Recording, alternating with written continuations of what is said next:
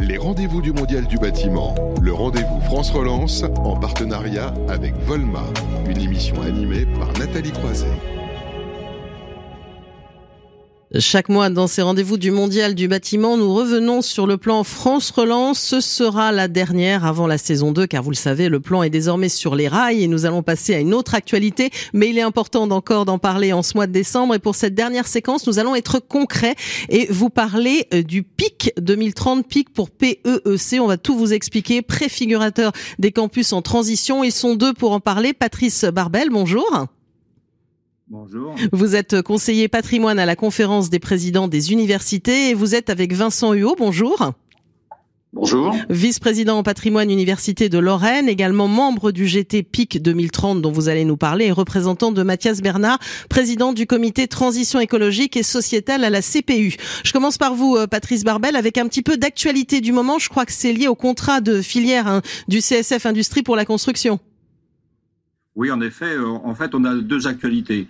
Il y a la signature de l'avenant plan de relance du CSF-IPC qui a eu lieu euh, mi-novembre et ce mercredi, il y a eu la signature de l'accord cadre associé euh, signé par les acteurs du CSF se mobilisant pour unir leurs forces, tant en moyens et en ressources, en vue de transformer le secteur du bâtiment en une filière d'excellence. Je peux citer rapidement les signataires autour du président du CSF-IPC, Benoît Bazin, directeur général de Saint-Gobain, et son vice-président en charge de la relance, Pierre-Étienne Binfedler, président directeur général de Soprema. Donc il y a l'AIMCC, le Cercle Promodule, le Club de l'amélioration de l'habitat et les centres techniques euh, MECD et Agir, avec le pôle de compétitivité de compétitivité. Euh, ah, c'est pas toujours facile. Alors, la, la signature de l'avenant plan de relance euh, est, est, complémentairement à la feuille de route qui avait été signée en 2019, un document que vous pouvez trouver sur le site de l'AIMCC puis du Conseil national de l'industrie. Et en effet, euh, le 22 novembre, euh, ce, cet avenant donc a été signé euh,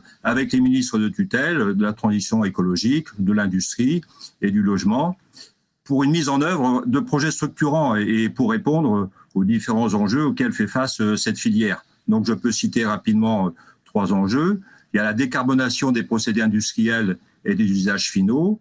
Il y a la compétitivité par l'économie circulaire et le développement à l'export. Et le troisième enjeu, de l'excellence par le développement des compétences et, et l'attractivité de la filière.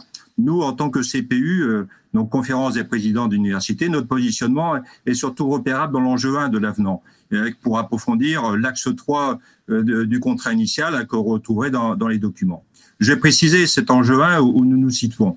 Donc c'est l'enjeu de la décarbonation des procédés industriels et des usages finaux. Donc comme vous le savez, le parc des bâtiments existants représente une empreinte importante.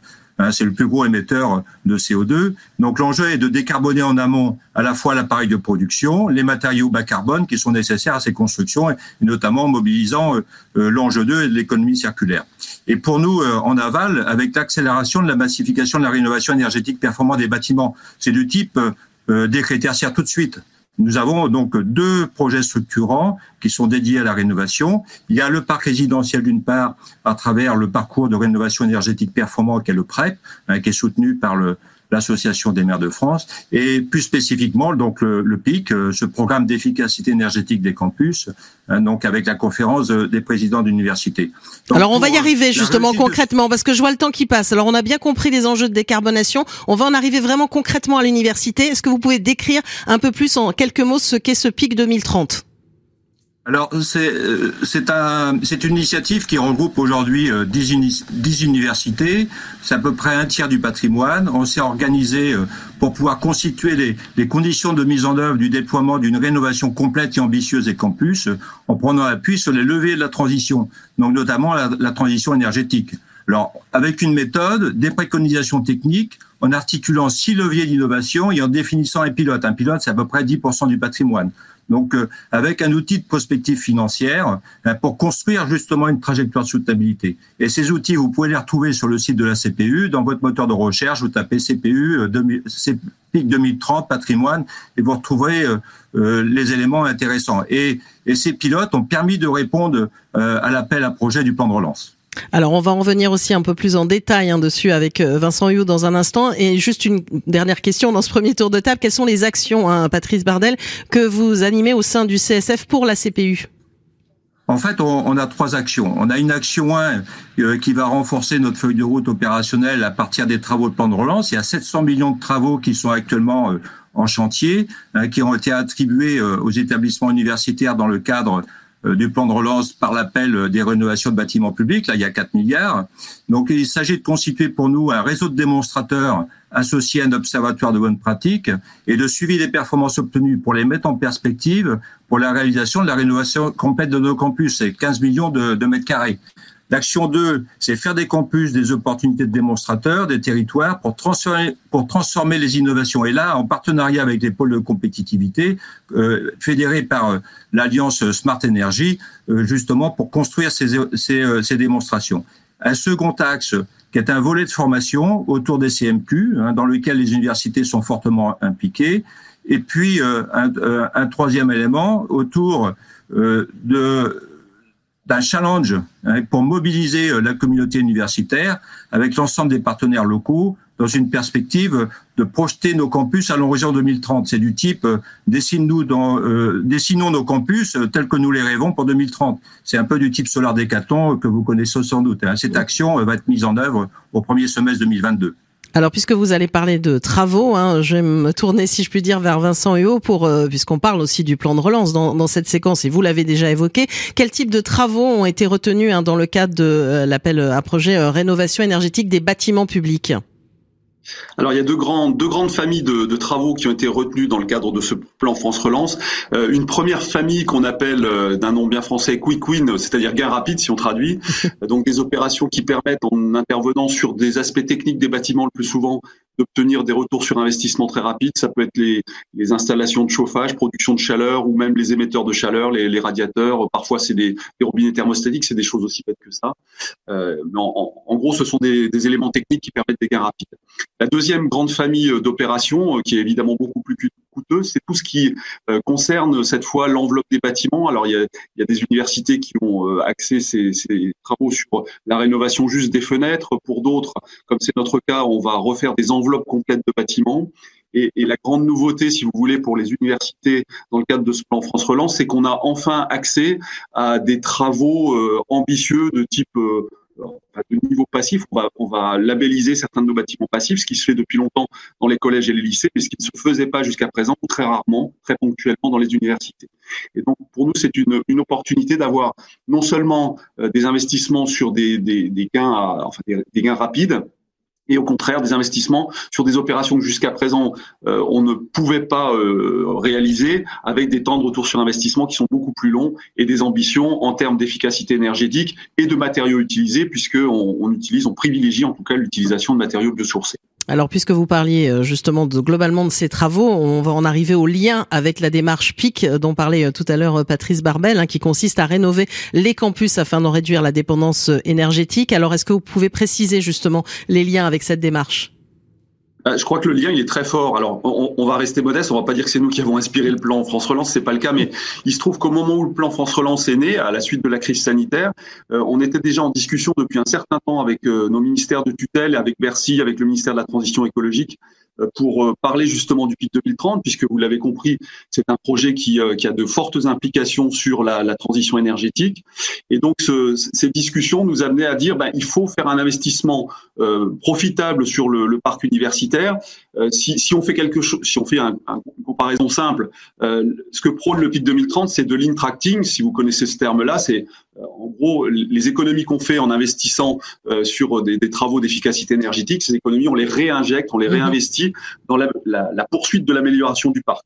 Donc c'est un in-tracting euh, transposé à l'ensemble des, des, patrimoines universitaires, universitaires pour permettre euh, d'assurer la soutenabilité budgétaire euh, de l'entretien de ce parc. Donc cette idée générale d'intervenir massivement sur le parc pour obtenir des gains importants, c'est ce qui a été repris dans le cadre du plan France Relance. Ce qu'on peut simplement regretter, c'est que ça c'est le, c'est le jeu du plan de relance, c'est qu'on a concentré l'action sur une période très très courte de trois ans. Mmh. Hein, on doit avoir terminé de passer nos marchés travaux là à la fin de ce mois oui. et les travaux devront être finis fini pour 2023. Donc, c'est évidemment beaucoup plus difficile d'avoir un effet transformant sur une action très ponctuelle comme celle-là.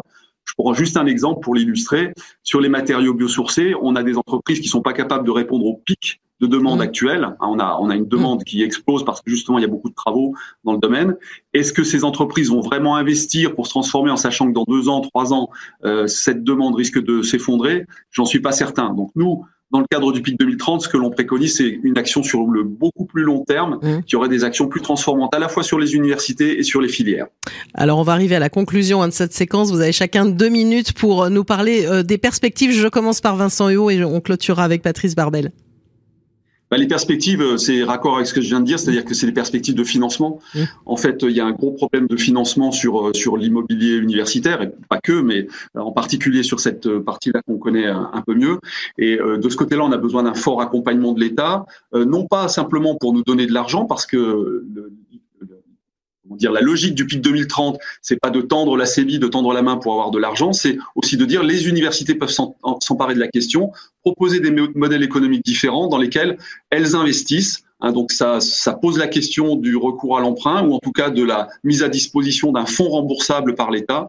Et ça, c'est des questions qui sont actuellement soulevées avec. Euh, on a eu des interlocuteurs au Sénat, à la Cour des comptes, pour essayer de faire passer cette idée qui est très importante pour euh, l'avenir de l'immobilier universitaire. Bah oui, vous l'avez dit parce que le plan de relance a donné un coup de booster. On en a parlé toute cette année. C'est vrai qu'on continuera pas l'année prochaine parce quelque part il y a, il y a d'autres perspectives et on peut que souhaiter aussi euh, continuer l'accompagnement autour de ces sujets-là. Alors aussi, hein, quelles sont les perspectives pour vous? Euh, Patrice Barbel alors, en effet, euh, pour compléter, il y a un enjeu de mobilisation de la filière euh, pour co-construire ces solutions techniques parce que il faut arriver à massifier, on vient de le dire, et, ça sur les territoires et de réussir ces, ces performances.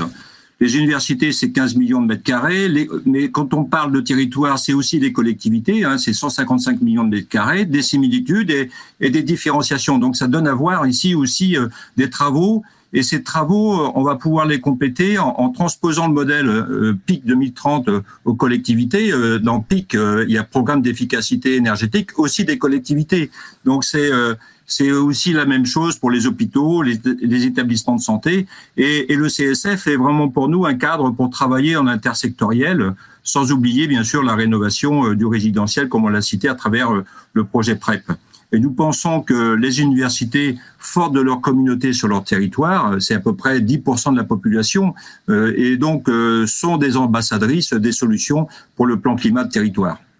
Voilà, en tout cas, on a bien vu le lien. On parle beaucoup de la jeunesse hein, euh, ce matin. On est vraiment axé aussi sur sur les métiers. On voit à quel point c'est important et rénover euh, euh, ces campus, c'est aussi majeur. Donc des campus préfigurateurs de la transition énergétique, c'est plutôt un, un, beau sujet, on va dire, pour clôturer cette séquence France Relance. Merci encore à, tous les deux, hein, Vincent Huot, vice-président patrimoine Université de Lorraine et donc membre du groupe de travail PIC 2030 dont on a parlé et Patrice Barbel, conseiller patrimoine à la conférence des président des universités. On va marquer une courte pause et puis on va enchaîner avec le grand dossier euh, du mondial, euh, du rendez-vous du mondial du bâtiment où cette fois-ci on va parler de qualité de l'air intérieur.